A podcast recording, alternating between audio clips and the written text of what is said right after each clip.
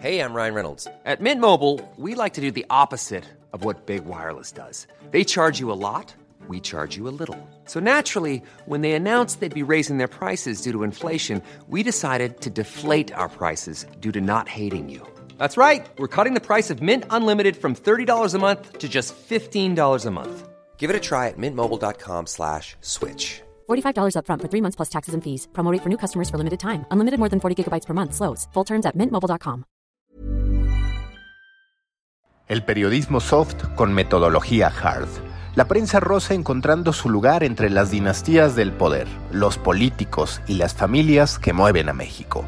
El chisme contado de forma periodística para derivar en libros, podcast y en una comunidad que espera con ansia cuál será la próxima gran novedad entre las figuras políticas más poderosas de un país. Alberto Tavira, creador de Cuna de Grillos y escritor, te cuenta cómo encontrar el modo de hacer periodismo de entretenimiento diferenciado, con un nicho particular, y cómo hizo para apostar por un tipo de periodismo rosa que no terminara en las mismas revistas de espectáculos de siempre. Conoce aquí la historia de la prensa rosa, el poder que siempre ha tenido, el porqué de su influencia y los motivos que nos llevan a sentir curiosidad como seres humanos por lo que viven otras personas. Yo soy Mauricio Cabrera, creador de Juan Fútbol, Petips y Story Baker, y este es el podcast de Story Baker Academy. Que se enciendan los hornos, episodio 17, segunda temporada. ¿Cómo construir una marca a partir del periodismo rosa?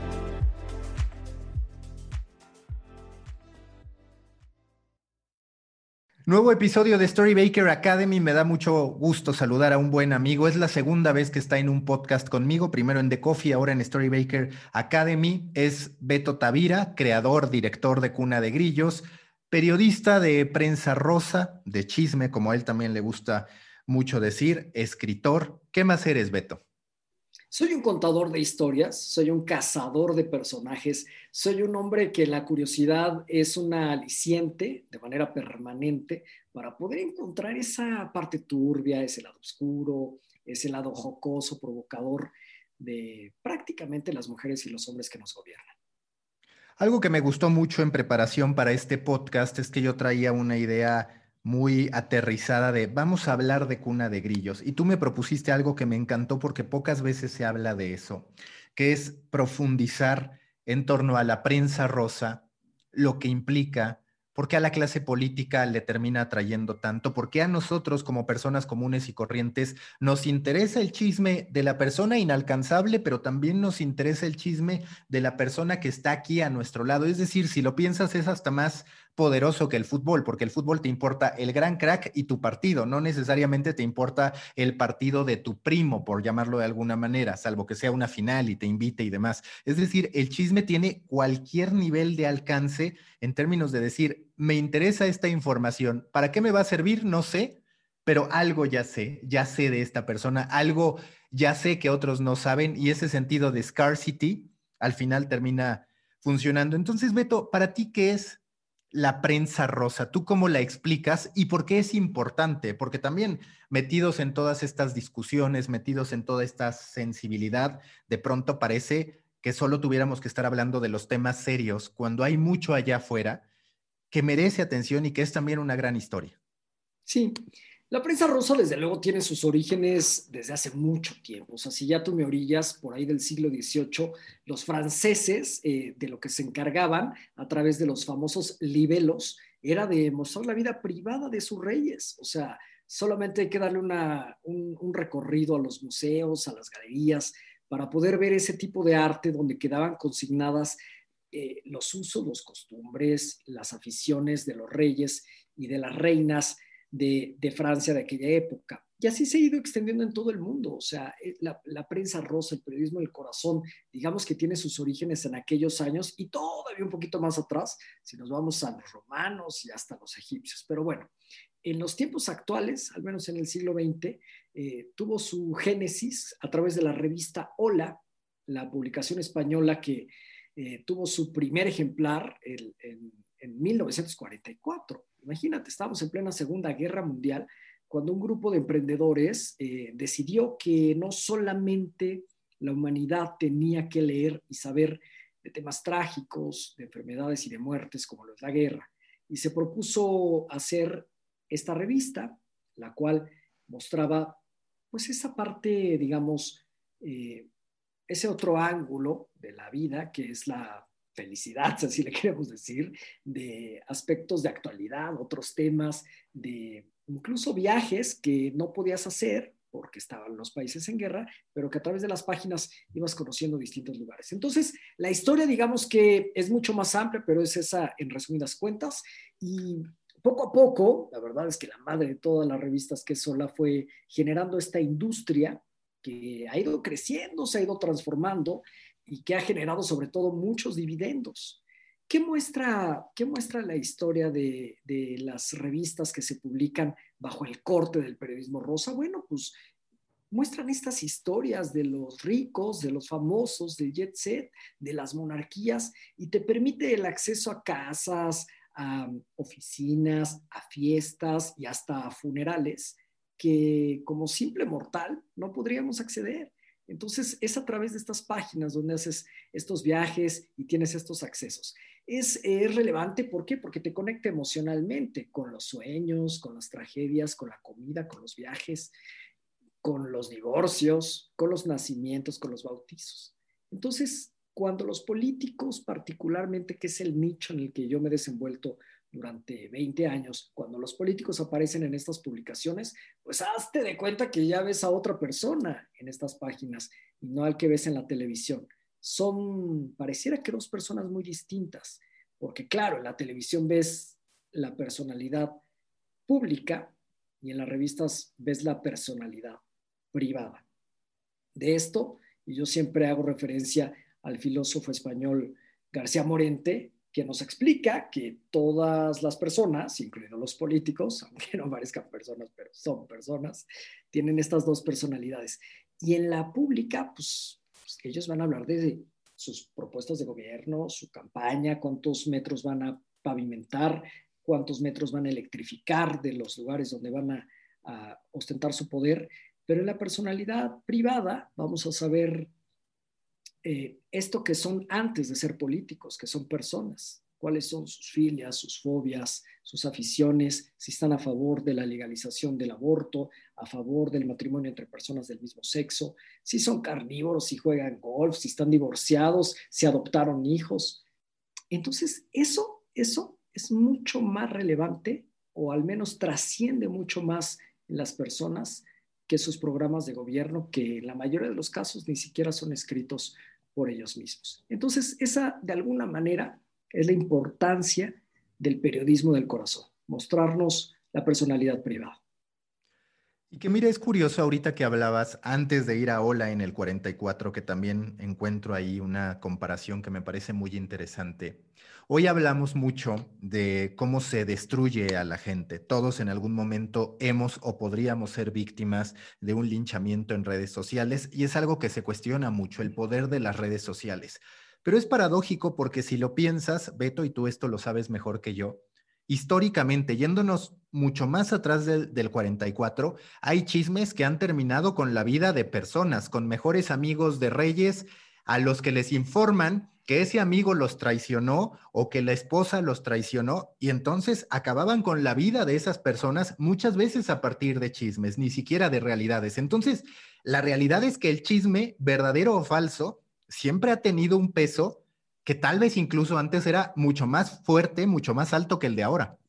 Sí, totalmente de acuerdo. Yo no sé si estás haciendo referencia a Enrique VIII y que después vimos obviamente la serie de los Tudor, ¿no? De estos amores, desamores y linchamientos incluso de, de Ana Bolena, ¿no? Bueno, claro, esto tiene su origen milenario. El periodismo del corazón, en su definición, digamos, eh, más ortodoxa, eh, o el periodismo rosa o la prensa del corazón, en estricto sentido tiene al menos cinco características muy importantes. La primera es que humaniza a los personajes, es ético, tiene buen gusto, tiene límites en la vida privada y desde luego que hay un rigor periodístico. Tú nunca vas a ver en la ola a alguien eh, retratado de manera inconveniente, que se le pasaron las copas, o, o, en estas páginas que se hable de un amante que por ahí salió o que pues se vea algo que denigre a la personalidad, tanto en su vida privada como en su profesión. Pero pues tú nomás voltea a ver un TV Notas y ahí sí veremos esta prensa amarillista, que es otro pantone dentro de este soft news. Y en la prensa amarillista, pues vamos a ver que es un tabloide, es una revista o lo que quiera que se transforme, eh, que básicamente también tiene sus características, demoniza a los personajes, es vulgar, es grotesco, invade sin límites la intimidad y pues a veces solamente publica rumores. Un rumor y un chisme no es lo mismo. Yo los invito a los que nos están escuchando que vayan ahorita mismo a la Real Academia Española y vean que las definiciones de ambos son distintas, porque el chisme, fíjate nada más, en su primera definición, dice que puede ser una noticia que es verdadera o falsa. Es un comentario con el que generalmente se pretende indisponer a unas personas con otras.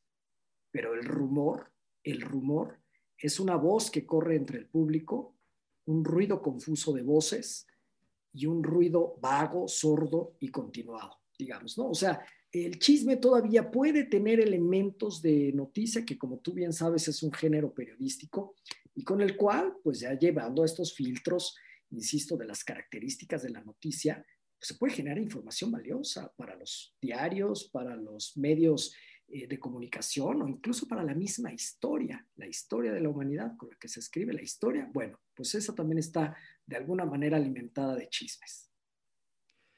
Y ahorita que hablas de la historia, de cómo se cuenta, siempre que hablamos de los grandes personajes de la historia, está la versión oficial y está la versión no oficial, que curiosamente es muchas veces en la que la gente más cree o es donde aparecen esos hechos, esas virtudes, esos vicios que les queremos adjudicar sean reales o ficticios. ¿Tú cómo analizas eso en el que en ocasiones el rumor o el chisme, como tú lo quieres llamar, entendiendo que son distintos, termina prevaleciendo más o impactando más que la verdad? ¿A qué se debe que nos guste que aunque nos den una versión oficial, y el mexicano además es muy afecto a este tipo de teorías, afecto a este tipo de asegurar que lo que dijo una persona y luego otra y luego otra ya es verdad, ¿por qué es tan poderoso ese factor? Hay dos elementos importantes. Eh, la primera es la velocidad. El que pega primero pega más fuerte. La segunda es el silencio. Los silencios siempre se llenan. Entonces, cuando existe un rumor, un chisme en torno a una persona, desde luego que yo siempre he sido partícipe que tiene que actuar con velocidad el aludido o la aludida para salir a dar su versión. En segunda, lo que menos recomiendo es quedarse callados, porque esos silencios los va llenando los medios. Habrá unos éticos que consulten al personaje en cuestión para que muestre su versión Habrá otros que desde luego inventen o generen como pues la historia más taquillera, porque al final pues también en este mundo de los clics, pues el sexo, la infidelidad, desclosetar a alguien, pues es lo que más genera ese tráfico a veces que desprestigia, calumnia y daña eh, incluso irreparablemente la imagen de las personas. Entonces, yo creo que estas dos eh, vertientes son las que estratégicamente se tienen que cumplir dando una versión oficial lo más rápido posible después de, salir la información que en todos casos. Ahora con las redes sociales es mucho más fácil. Ante tal cuestionamiento que, ante tal información que se genera de alguien, algunos de los aludidos luego lo salen a poner su Twitter o, o, en sus cuentas de redes sociales, publican su comunicado con su verdad. Y los medios deberíamos estar obligados a poner también su derecho de réplica en el mismo tiempo y espacio en donde se publicó una información que puede llegar a ser falsa. Hace rato ponías en contexto el nacimiento de la revista Hola entre la Primera y la Segunda Guerra Mundial en 1944. Muchas veces cuando enfrentamos grandes problemáticas, asumimos que los seres humanos solo vamos a querer hablar de esas grandes problemáticas.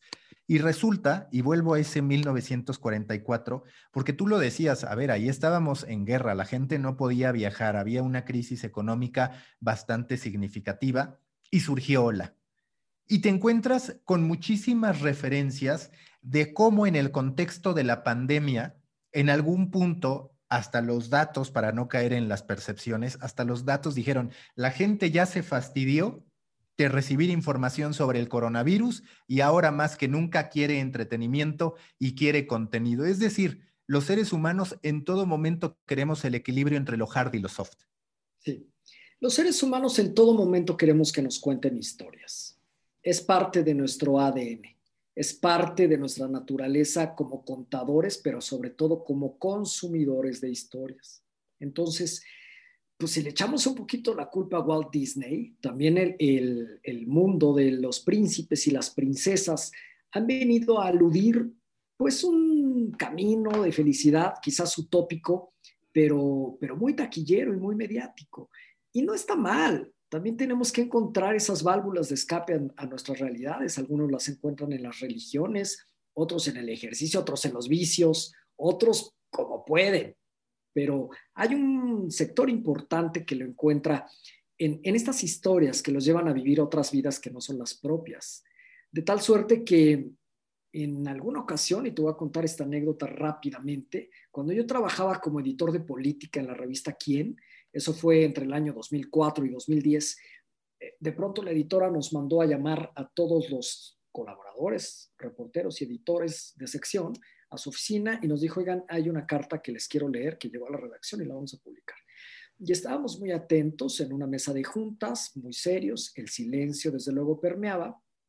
La editora comenzó a leer la carta y palabras más, palabras menos, era de una mujer que nos escribía desahuciada desde el hospital, desahuciada de cáncer en una de las fases prácticamente terminales. Y lo que decía era que ella le pedía a su hija que le llevara un ejemplar de la revista Quién cada 14 días, porque a través de ella podía haber juventud, belleza, viajes, felicidad, fiestas, todo eso que ella ya no iba a poder vivir. Desde luego que se nos hizo un nudo en la garganta. Uno nunca sabe para quién escribe. Uno nunca sabe qué tipo de historias van a conectar y en qué circunstancias del consumidor de la información. Y ahí comprendí que, desde luego que nosotros tenemos esa responsabilidad como, como narradores, como cronistas, como periodistas, como reporteros o como gente que entretiene a los demás también. De tal suerte que, que, cuando uno visualiza que la superficialidad de las revistas del corazón, pues es eso, solo superficialidad, a mí me parece que se quedan muy cortos. Hay que revisar la historia, hay que revisar los números que genera esta industria a nivel de facturación en México y el mundo. Hay que revisar los empleos que ha dado. Hay que revisar las imágenes, las historias que personajes clave de la historia eh, han dado en exclusiva solo para estos medios, porque saben que los van a tratar bien, que, que no les van a jugar chueco, que se van a ver guapos o guapas.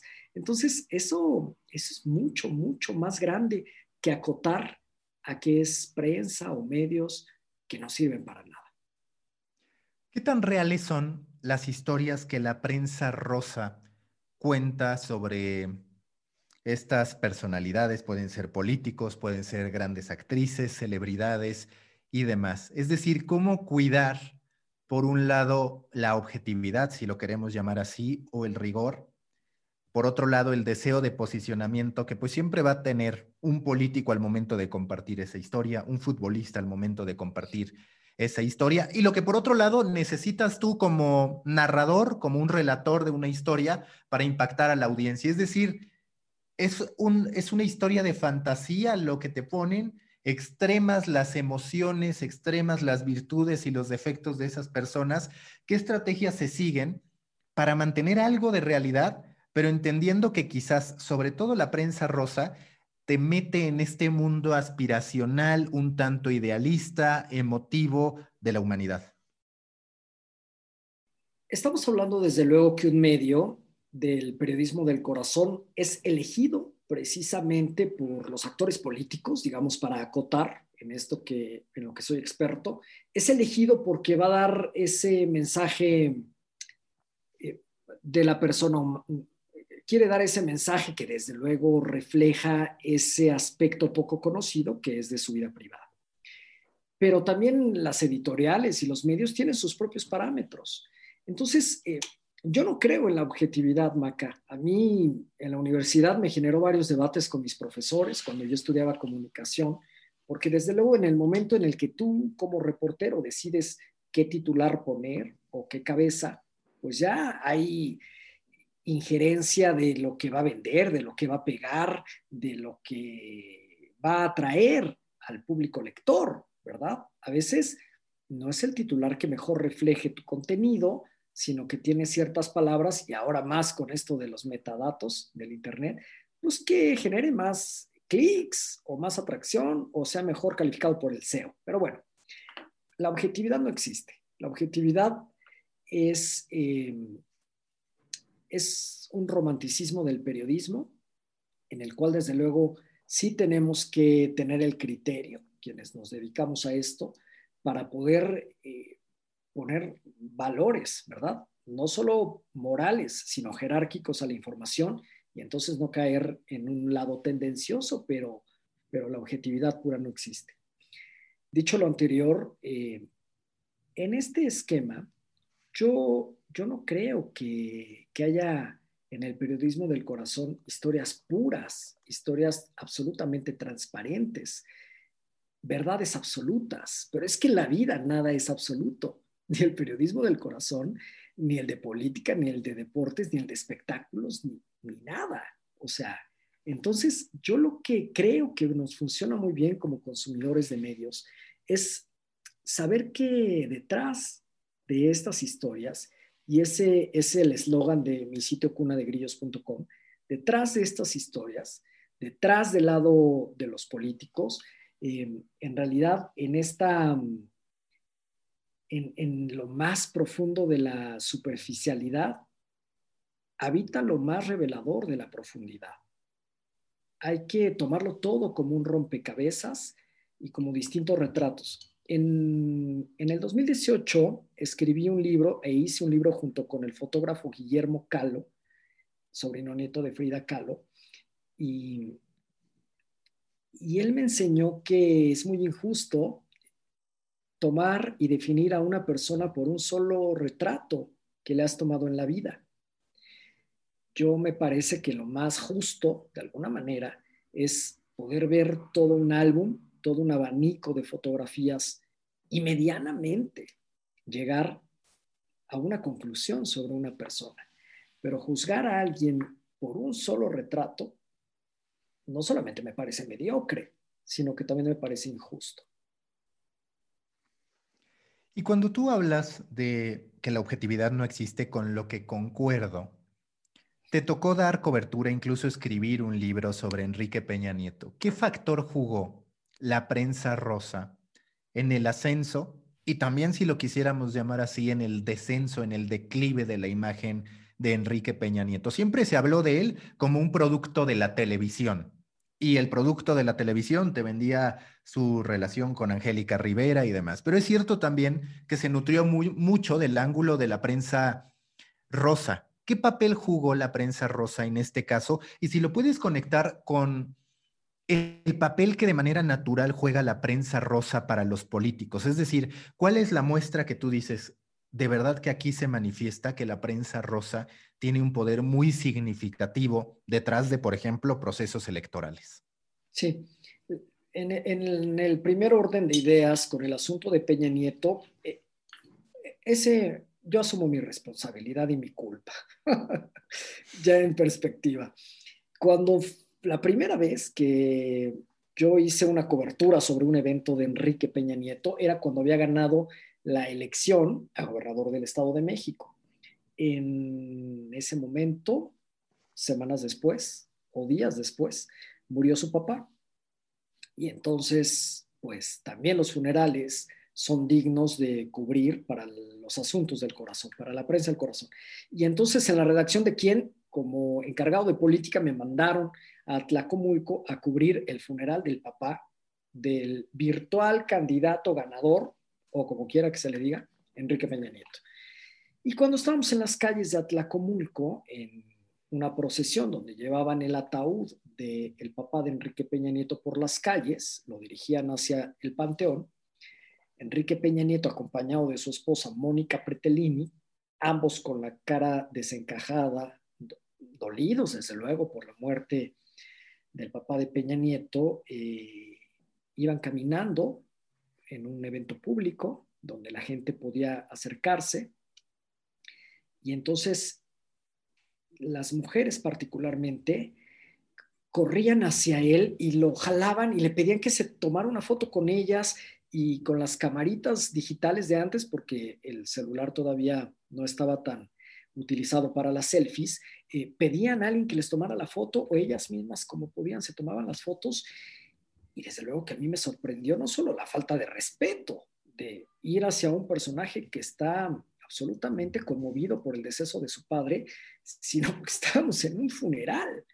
Pero por ahí comprendí que Peña Nieto poseía un carisma nato, además del el poder y la riqueza, que eso también te genera mucho carisma, pero sí tiene un carisma nato que particularmente a las mujeres atraía.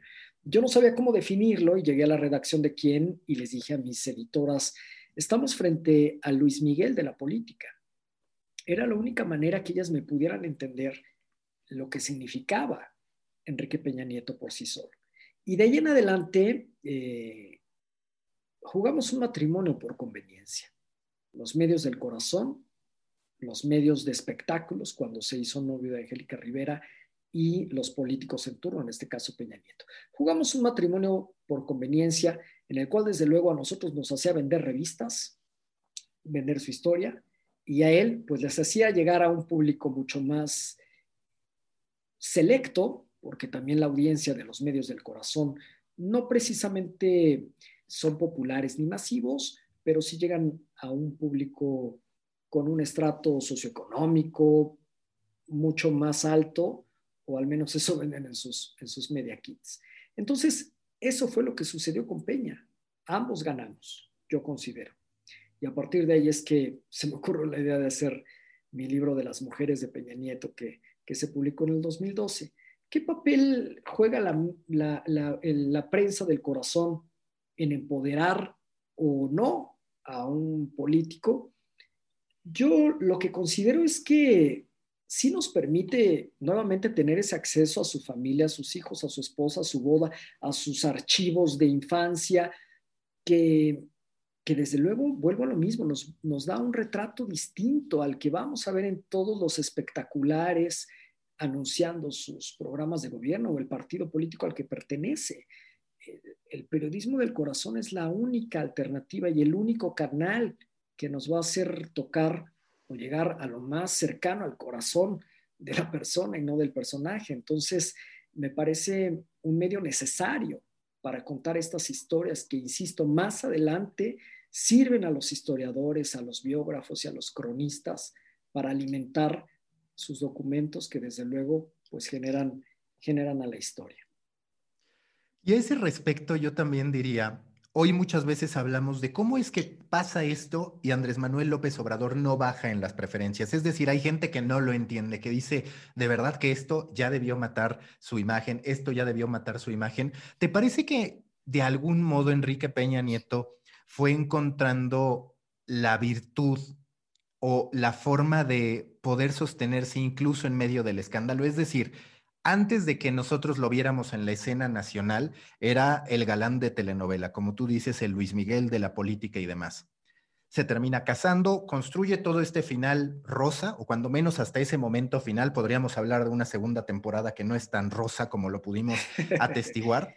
Pero también en algún punto ya no necesariamente es la guapura, si lo quieres llamar así, sino la torpeza, la que a veces le termina ayudando. Es decir, temas que pensarían que lo van a destruir, lo terminan convirtiendo en un eres mi tlatuani, este güey sí era simpático, no como López Obrador. Es decir, hasta cierto punto, incluso los hombres llegamos a abrazarlo a partir de algo que parecería un defecto, que a veces era falta de preparación y otra, pues torpeza de no saber sembrar un árbol o lo que fuera. Sí, en política hay, algo peor que todo eso que acabas de decir. En política, lo peor que le puede pasar a un político es no estar. Eso es lo peor que puede pasar. Estando, aunque te equivoques, aunque la riegues, aunque estés en medio, de los escándalos del huracán, estás, estás en el imaginario colectivo. Estás para que la prensa vaya documentando tu día a día y al mismo tiempo esa prensa es la que después genera el efecto multiplicador para el resto de los televidentes, lectores, cibernautas. Estás para que también los historiadores vayan consignando a través de sus libros y de sus crónicas tu paso por el poder. Estás para que después también vayas ungiendo a tus sucesores o a tus sucesoras, que también se encargarán, pues no solamente de consagrar lo grande y el y que significaste para la humanidad, sino cubrirte las espaldas de la cola que tengas que te pisen. Entonces, estar es mucho, mucho más importante que no estar. Se dice fácil, pero incluso había un famoso refrán que decía, el que se mueve no sale en la foto. Y no salir en la foto es demasiado en política. De tal suerte que Enrique se encargó de entretenernos de manera involuntaria incluso, de vendernos una historia de amor que nos tuvo capítulo a capítulo y nos sigue teniendo el desamor eh, muy pegados a si se divorció con Angélica, por qué, y ahora con su nueva novia Tania Ruiz, ¿qué sucederá? Esa atención hacia esa vida, hacia ese personaje, no va a cesar en los próximos años. Es un, hombre que así como el, el efecto mediático y los medios lo llevamos a la cúspide, esos mismos medios seguiremos exprimiendo los últimos tragos amargos de su vida. Entonces, eh, esa también es una realidad. Cuando yo escribo alguna boda de un político, a manera de una crónica periodística, y me llama a, agradecerme, a decirme que qué bueno que publiqué eso, eh, le pido que por favor no me agradezca, porque el día que se divorcie también lo voy a publicar. El día que se muera, también haré una crónica. Entonces, no se trata de agradecimientos o no, sino de ir consignando estos distintos episodios de los claroscuros que tienen los hombres del poder. ¿Qué tiene que hacer la prensa rosa ante personajes que tú no imaginarías en ellas? Es decir, Enrique Peña Nieto entraba ahí. Samuel García, por el discurso que ha ido construyendo y demás, muy de nueva generación, pero es cierto que entra ahí. El tema López Obrador, como Evo Morales, podríamos decir, como Nicolás Maduro, aunque bueno, Nicolás Maduro sí tiene una vida comprobable que puede terminar jalando, ¿Cómo tratar, por ejemplo, a figuras como López Obrador? ¿Y tú cómo lo has tratado en términos de la prensa rosa, en términos de lo que se pueda generar en materia de chisme, de su vida privada y demás? Sí, ante la carencia de una monarquía en México, ante la carencia de las casas reales, lo que tuvimos que inventar es a nuestros reyes, a nuestras reinas, a nuestros príncipes y princesas. Dicho lo anterior, eh, nuestros políticos era lo más cercano que teníamos para construir estas narrativas. Y así fue como en la revista Quién inventamos esto. La verdad es que se hacían en casos aislados, pero ya como todo un subgénero periodístico, si así le quieres llamar, pues se inventó en el año 2000, junto con el nacimiento de quién. Y entre quiénes sí y quiénes no, precisamente la, línea de quiénes tienen acceso y no, pues desde luego nos dimos cuenta que el poder hace al personaje, es decir, el cargo que ocupaba en turno le permitía el acceso a las páginas en aquellos momentos de la revista Quién. lo mismo sucede con Hola, Caras y los suplementos de sociales.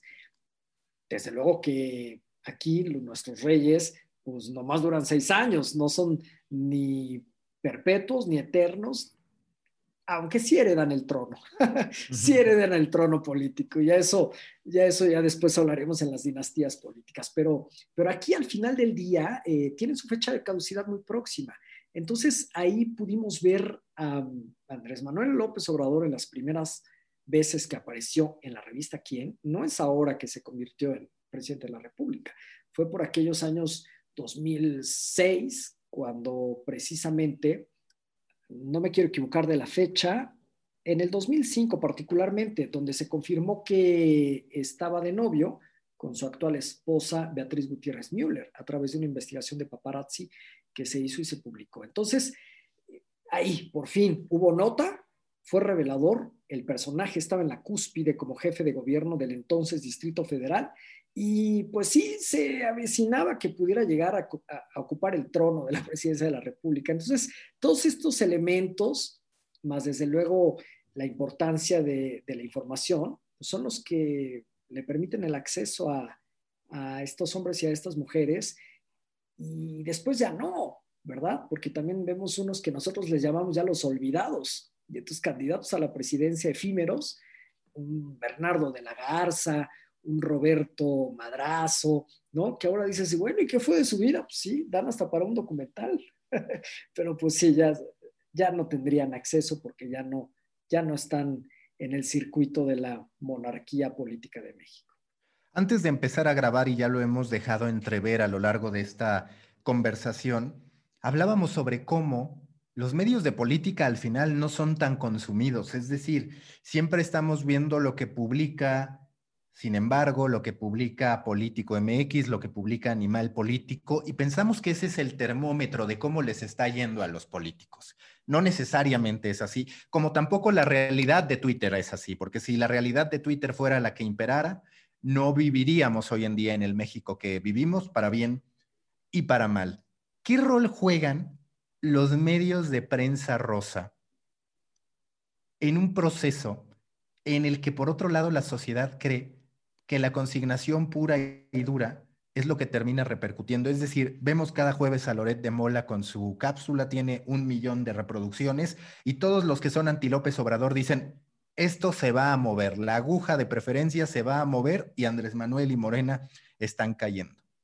No es así. También yo te voy a decir algo que ha sido muy esclarecedor para mí, que seguro tú lo conoces porque has estado cerca de medios de política también, pero veo los posteos que más funcionan en los medios de política y o tienen números bajísimos o no son de información política, son de algo que se hizo viral que decidieron publicar porque les interesaba subir su tráfico, pero no por información política. ¿Cuál es tu lectura a ese respecto? Es decir, ¿dónde entra el valor del medio político y cuánto juega sobre todo en un tema de elecciones, donde también está el de prensa rosa y donde al final lo que importa es la percepción de la gente, de la mayoría de la gente. Con que haya la mitad más uno, por así decirlo, podemos encontrar a un presidente de la República.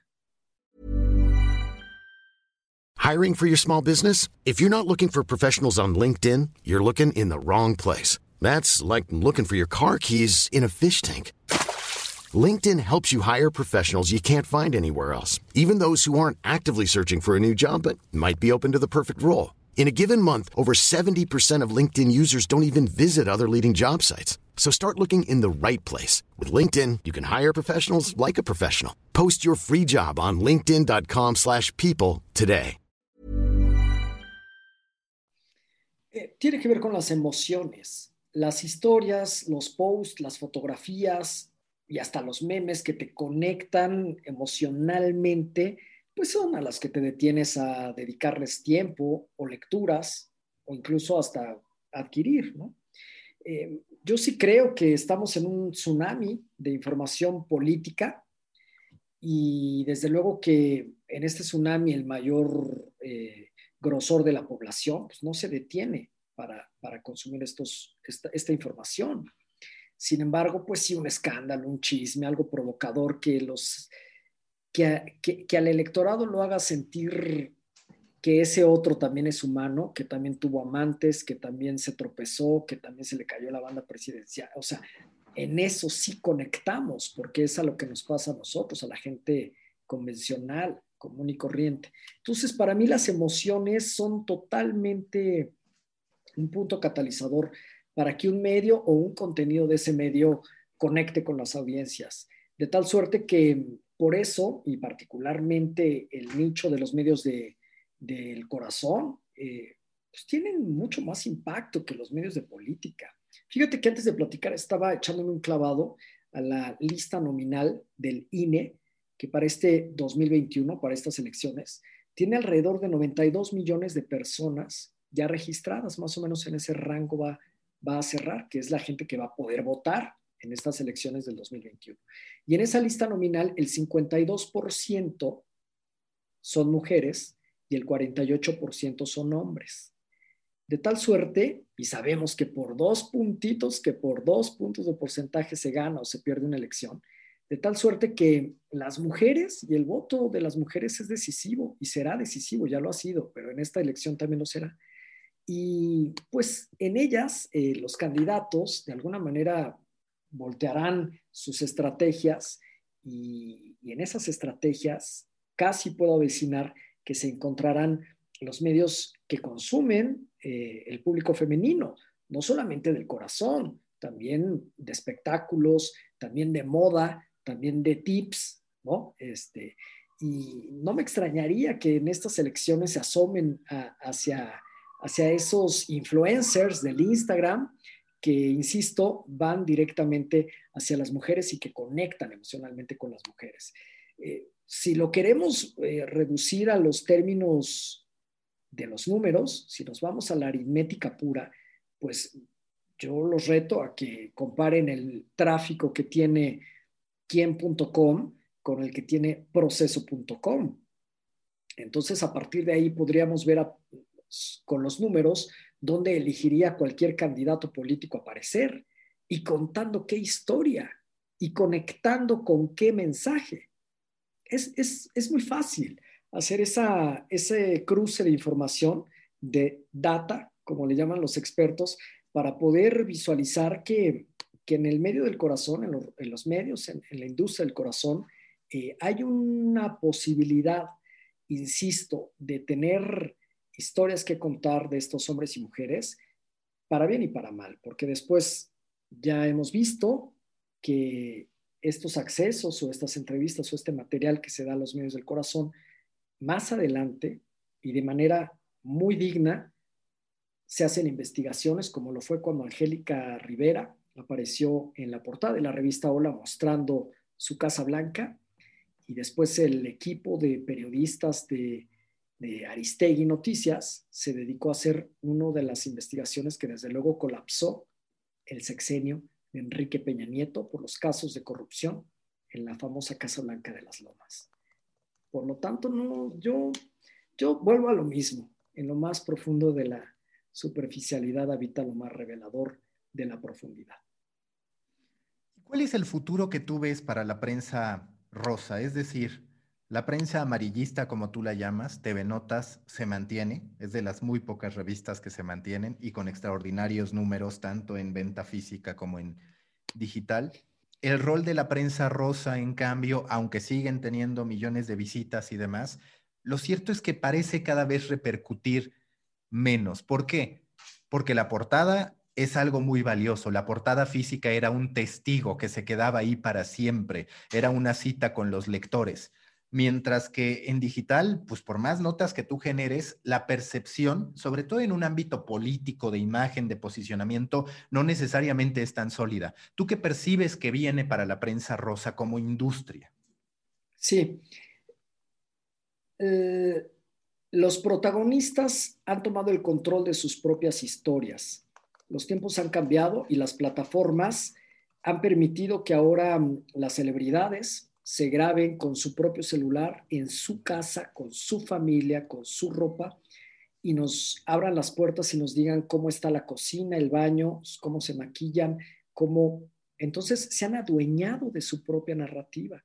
Eso desde luego que ha perjudicado a los paparazzis que andaban detrás de ellos, una industria además pues, ya prácticamente colapsada, eh, sobre todo porque pues aunque no sean paparazzis profesionales, todo ciudadano con un celular en la mano es un paparazzi en potencia. Pero al momento que uno mata la nota, mata el escándalo, muestra a sí mismo el rostro de su hijo recién nacido, las imágenes de su casa recién comprada, el cuerpo nuevo, al nuevo novio, eh, pues matas la información y lo único que nos queda a los demás medios es replicar lo que tú has mostrado como primicia, como protagonista de tu propia historia. Eso es, ese era mi discurso anteriormente con mis entrevistados, que ellos administraran su propia historia, su propia verdad, lo que ellos quisieran contar al respecto de determinado tema. Pero ahora, pues ya no son necesarias las revistas del corazón ni los medios digitales. Las redes sociales eh, o los reality shows que venden estas celebridades a distintos medios, pues son los que han mermado en gran medida eh, el periodismo del corazón. Lo cierto es que desde luego todavía le veo algunos años de, supervivencia porque el feeling, el interés y, la necesidad de contar las historias del público es lo que tenemos los periodistas, no los protagonistas. Entonces eso nos generará un poco más de, vida en el mercado, pero, pero al final del día las historias del corazón ya son contadas en las redes sociales por sus propios protagonistas, incluidos los políticos. Y justo ahorita que hablabas de ese futuro que algún día llegará, ¿cómo va a ser Beto Tavira del futuro para sobrevivir en ese entorno cambiante donde en efecto hoy los futbolistas, los políticos, las celebridades cuentan lo que quieren a través de sus propios espacios y con audiencias que en muchísimos sentidos los van a estar apapachando más que destrozándolos, que es lo que muchas veces sí ocurre cuando está el intermediario llamado medio de comunicación. ¿Cómo percibes que va a ser el trabajo de Beto Tavira en ocho años, por ejemplo? Sí. Eh, Mira, estoy explorando nuevos canales, nuevos formatos. Ya a las revistas ya les puse su veladora, les dediqué un minuto de silencio y toda mi nostalgia de todo lo bueno que me dejaron. Eh, quizás también a los libros. Y ahora estoy por lanzar un podcast de la mano de Podimo, donde desde luego seguiré siendo un contador de historias. En esta ocasión a través de un podcast, más adelante seguramente incursionaré en la realidad virtual, en la realidad aumentada, en lo que el mundo vaya necesitando, pero la, narrativa de, ser consumidor de historias, esa permanecerá independientemente del canal o el medio tecnológico que, que utilicemos para, para consumirlas, ¿no? Me fascinaría explorar narrativas audiovisuales en documentales a través de estas plataformas de streaming. Para eso yo creo que todavía le queda un poco de rato y a lo mejor en esos ocho años ya estoy por ahí.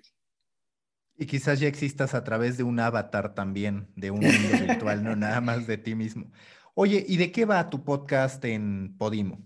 Sí, de esto que platicábamos hace un poco atrás sobre cómo en México sí se la creen los políticos que pertenecen a las casas reales de Europa y entonces al no poder ellos preservar su poder, pues lo van heredando a sus hijos, a sus esposas, a sus nietos y yo estoy convencido que no hay negocio más bollante en este país que heredar un buen apellido. Entonces, en ese sentido, vamos a ver cómo las dinastías de los del Mazo, las dinastías de pues es que hay tantas familias, los López Portillo, los Díaz Ordaz, del PRI, de Morena, del PAN, van heredando los apellidos a sus hijos para que puedan preservar el poder político. De eso, de eso vamos a platicar próximamente.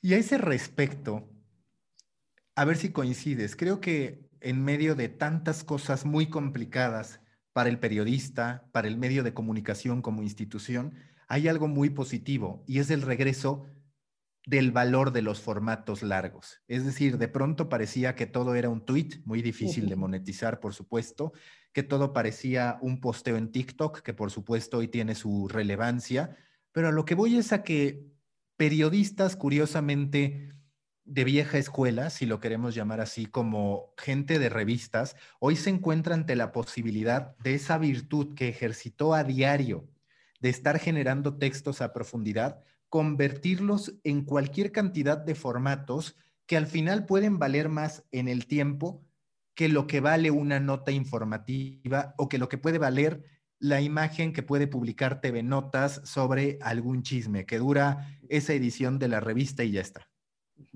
Sí, sí, sí, sí. Los textos de largo aliento, las historias de largo alcance, eh, lo que nos coquetean, además de ser sabroso por entretenimiento o por información o por cultura, lo que nos generan es la posibilidad de depositar más emociones a lo largo del consumo, ¿verdad? Si en una historia vemos amor, traición, muerte, desgarramiento, bueno, pues tenemos más posibilidades de que alguna de esas emociones nos toquen y la memoria emocional es de mucho más largo alcance que la memoria intelectual.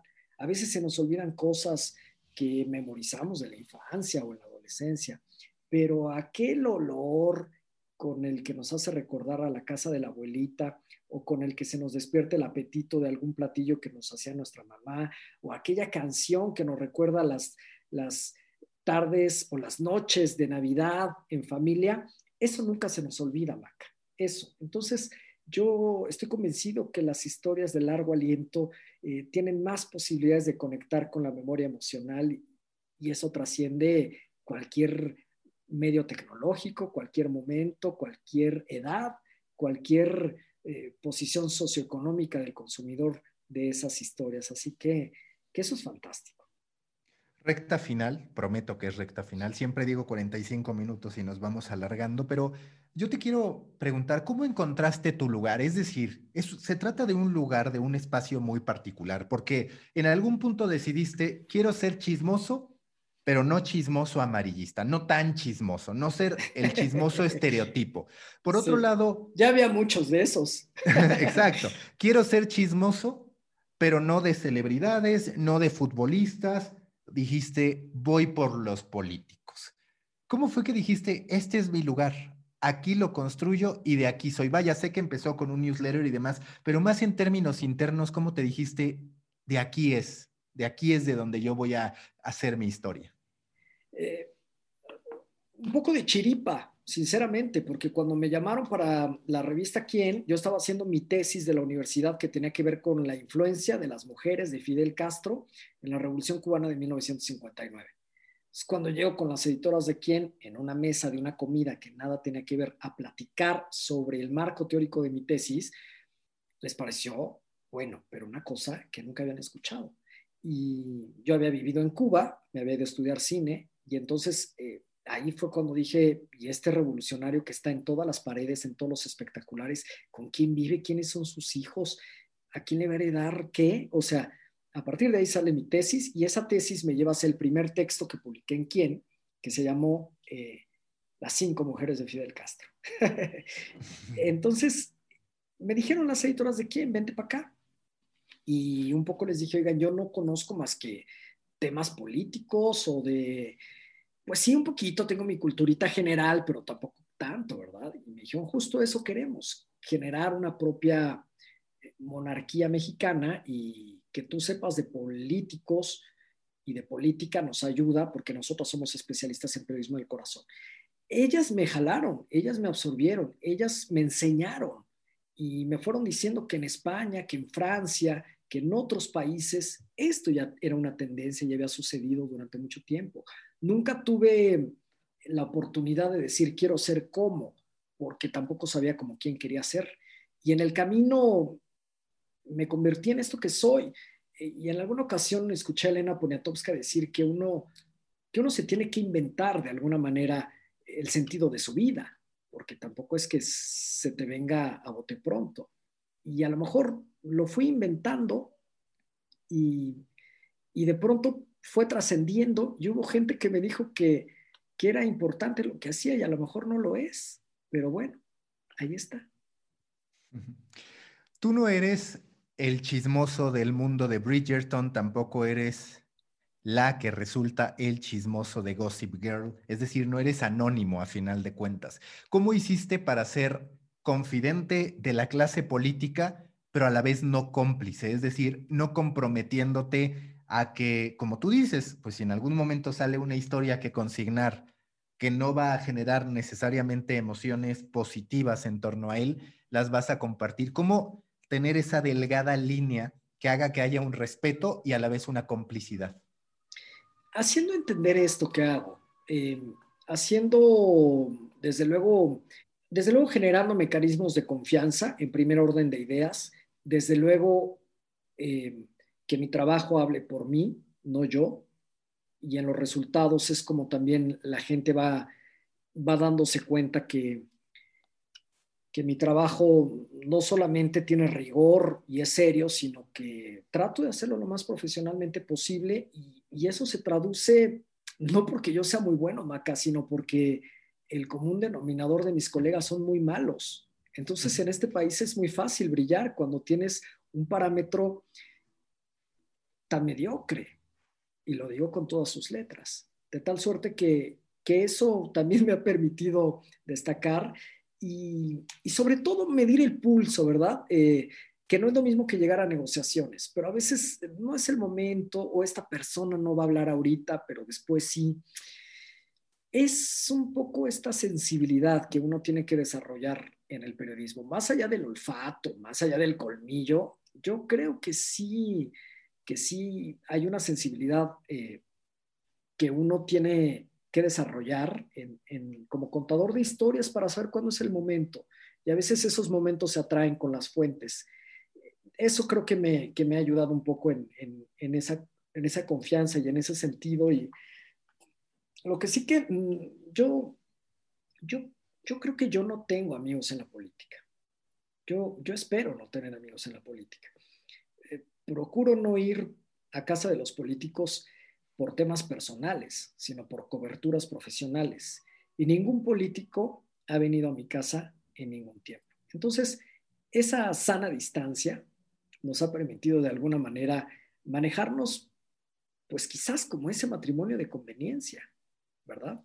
En el que ambos ganamos, pero con nuestras respectivas agendas, y la mía pues siempre será la libertad y sobre todo pues lo que mis lectores quieren saber. Última pregunta, que en realidad son dos preguntas para truquear el sistema. Primero, ¿por qué los medios de comunicación en México no entienden a lo soft como algo que paradójicamente puede ser profundo, que puede valer mucho hacia un documental, hacia un podcast, hacia una serie, incluso de ficción? Esa es la primera. Y luego del otro lado, ¿por qué hay tan poco creador de contenido o periodista de nicho soft queriendo hacer algo que trascienda, queriendo hacer algo que vaya más allá de en el fútbol consignar el resultado, de en espectáculos consignar el chisme o de en política hacer evidente lo que ya todos saben, es decir, no cumplir con ningún tipo de, servicio en ese aspecto, en ese lado soft de la cobertura de la fuente política. En el primer caso, los medios no le apuestan o no le dan la fuerza que debe de tener el periodismo soft, porque solamente lo ven como un negocio vertical. Prácticamente las televisoras, los medios impresos, en específico los periódicos, sí tienen sus suplementos de sociales, sus suplementos de viajes, etcétera. Las programaciones de la tele también tienen estos temas de entretenimiento, ¿no? Si lo queremos meter ahí al asunto soft, lo ven más como un negocio, como una máquina de hacer dinero, una máquina además muy noble, porque pues las marcas de lujo o los anunciantes de cierto nicho saben que la única posibilidad de estar en esos medios es a través de estas verticales o de estos negocios o de estos suplementos soft. Y, pues en eso queda, ¿no? ¿no? No le invierten más porque en realidad eh, están hechos como negocios que permitan a través de sus ganancias eh, auspiciar el hard news. El soft news mantiene las investigaciones de hard news. Eso es muy importante. A través de esas ganancias y de esos negocios es como se les destinan esos presupuestos a los periodistas o a, la gente que se encarga de hacer esas eh, investigaciones especiales. Entonces, no, no lo han visto así porque solamente es una máquina de hacer dinero. Y en el segundo, en la segunda pregunta, sí, yo creo que esto responde a que el periodismo está muy mal pagado en este país. Y entonces, por muy pocas cantidades de dinero, eh, ponen a maquilar información a los redactores, de tal manera que lo que menos tienen es tiempo y ganas de dedicarle su esfuerzo a, otra serie de producciones o a otra serie de investigaciones. Ahora, eh, en realidad, son maquiladores de, de palabras, ya no son ni redactores a los colegas que tienen en los medios digitales, ¿no? Y en esa maquilación siempre responden al, a lo cliquero, al bikini de, al cuerpazo de, al... Entonces, es muy complicado, pero es lo que los directores de esos medios les exigen a estos redactores que, que ya, que pocas veces tienen los recursos, la energía o la ambición de salir a buscar otros, otros territorios, ¿no? El de los libros, pues también es un negocio prácticamente de pasiones, ¿no? Bueno, de pasión para el autor y también para las editoriales que ya, que ya tampoco generan los grandes números produciendo y vendiendo libros. Entonces, yo, yo lo veo más como unas víctimas de sus circunstancias a los colegas que no, que no les es permitido ir más allá porque, porque los medios actualmente responden a, a los clics, a la métrica, a, a los contenidos masivos, a la cantidad y no a la calidad. Listo, Beto, muchísimas gracias. Una última aportación. Si tuvieras que darle una recomendación a alguien que quiera especializarse en el periodismo rosa, ¿qué le dirías que viera? ¿Qué le dirías que consumiera? ¿Qué parámetros o qué referencias a ti te ayudaron a construir tu carrera? Sí, la revista Hola. la revista Hola. Definitivamente. Yo creo que, yo creo que, yo creo que detenerse a ver la forma y el fondo de una revista que tiene prácticamente el mismo diseño gráfico. Fíjate nada más, ¿eh? una revista que, que no se ha rediseñado, Maca. Mientras aquí contratan a los despachos más grandes y más influyentes para rediseñar los medios, en Ola tienen el público muy cautivo, tienen, tienen no solamente el diseño, sino el formato y los personajes. Entonces hay que ir hacia ese secreto, hacia, hay que ir hacia esa, hacia esa lectura visual y, y desde luego de texto para poder entender qué, se despierta en las emociones del lector, ¿verdad? Y dársela a leer a los demás para que también lo retroalimenten. Yo creo que la otredad nos da mucha información de lo que la gente quiere, quiere ver y escuchar. Hacer hacer este, esta, este benchmark de, de, medios. Me da un poco de pudor, pero, pero quizás les convendría leer mi libro ¿Quién confiesa? porque es, es el libro que consignamos Diana Penagos, Jessica Sainz y yo sobre un momento de una redacción que fue la revista Quién en su momento más bollante. Cómo funcionaba, qué presupuestos había, cuál era la censura, cómo, cómo se manejaba el negocio, las notas, la información, el contacto con las fuentes, cómo, cómo traspasabas eh, hacia un paparazzi cuando no se cuando los personajes no querían participar en las investigaciones.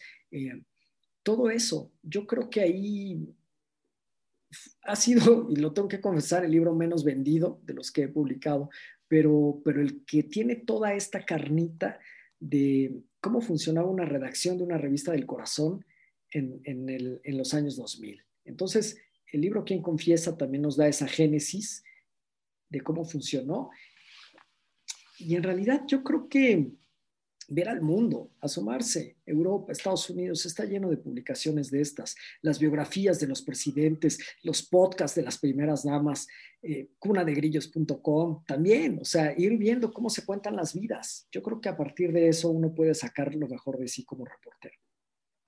Beto, muchísimas gracias. Ahora sí, mucha suerte con Cuna de Grillos. Gracias, Maca.